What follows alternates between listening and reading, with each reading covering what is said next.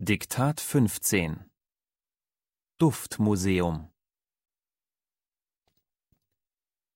In Köln gibt es seit kurzem ein Duftmuseum. Punkt.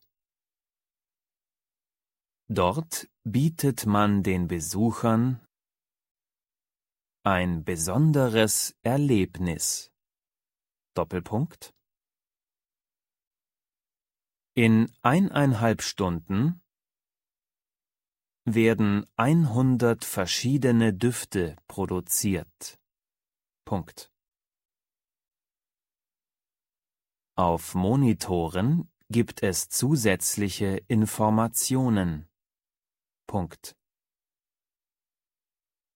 Das Programm des Museums lautet Doppelpunkt Riechen, Komma, Hören, Komma, Sehen.